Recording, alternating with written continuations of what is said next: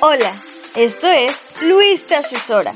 Hoy lunes y para que estés bien informado, te contamos todo lo que pasó esta semana en el sector financiero. Empecemos.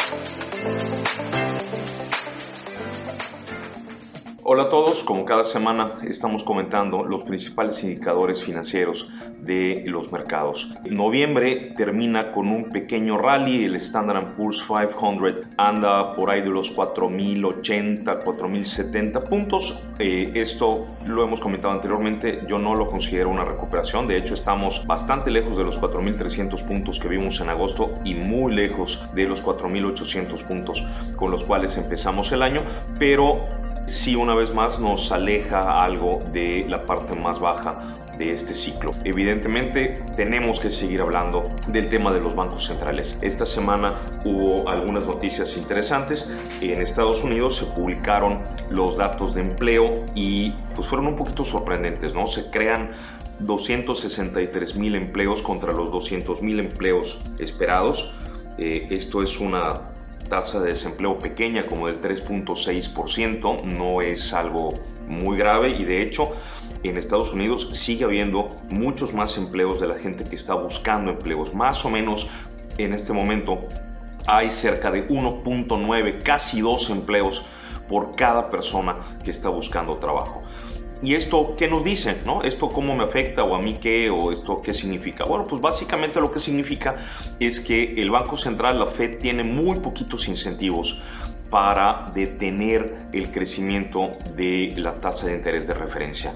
De tal manera que eh, me parece que en la próxima reunión va a haber otro incremento de tasas de 0.5, probablemente hasta 0.75, por ahí va a andar, y que seguiremos viendo un incremento de, tasas hasta que la Fed esté absolutamente convencida de que la inflación ha llegado a su pico. ¿Cómo lo va a determinar? Pues seguramente fijándose en el mercado laboral, que sigue todavía muy calientito, eh, seguramente fijándose en el, el PIB, el PIB norteamericano, crece 2.9% este año, eh, de tal manera que si bien hay algunos símbolos de eh, enfriamiento, pues la realidad es que tampoco son tan grandes.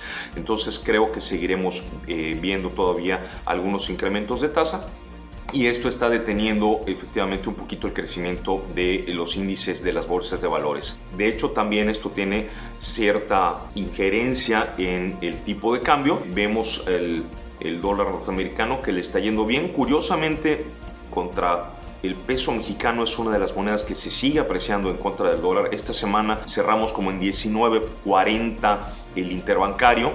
Yo creo que mientras sigamos teniendo un diferencial de tasas como el que tenemos respecto de eh, los norteamericanos, pues el peso seguirá estando, estando muy estable. En lo que se refiere a Europa, eh, ya sabemos, ¿no? Hay un tema ahí grande de inflación. De hecho, en el Reino Unido la inflación haya traspasado la barrera del 10%.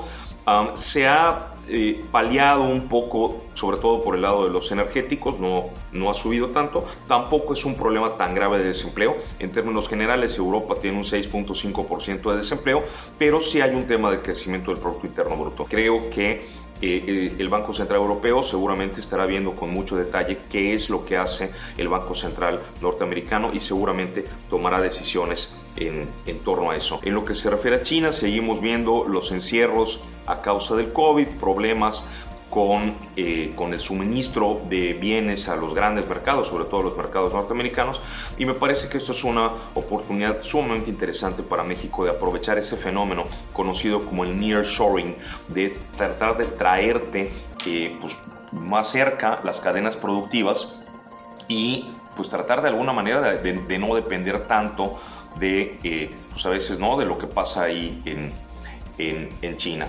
En lo que se refiere a la Bolsa Mexicana de Valores, ahí la va, ahí la lleva, ¿no? El 90% más o menos de las empresas del IPC anotan ganancias en noviembre, el petróleo está estable antes de la reunión de la OPEP y aparentemente pues hay ahí por parte de los europeos una, una intención de establecer un precio máximo sobre todo al petróleo ruso, entonces en ese sentido creo que estaremos viendo ahí mercados relativamente estables. Para la semana que viene, el viernes 9 de diciembre vamos a tener ya los datos de inflación mensual en Estados Unidos que seguramente pues, nos van a decir mucho respecto de lo que puede pasar en la próxima reunión de la Fed norteamericana. Entonces seguramente estaremos pendientes y les deseo a todos ustedes que estos sean felices días.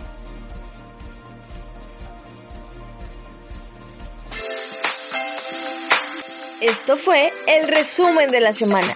Te recordamos, esto es Luis te asesora. Gracias por escucharnos y te esperamos el próximo lunes para el resumen de la semana. Recuerda seguirnos en nuestras redes sociales, Luis-te asesora y en la página web luisachurra.com.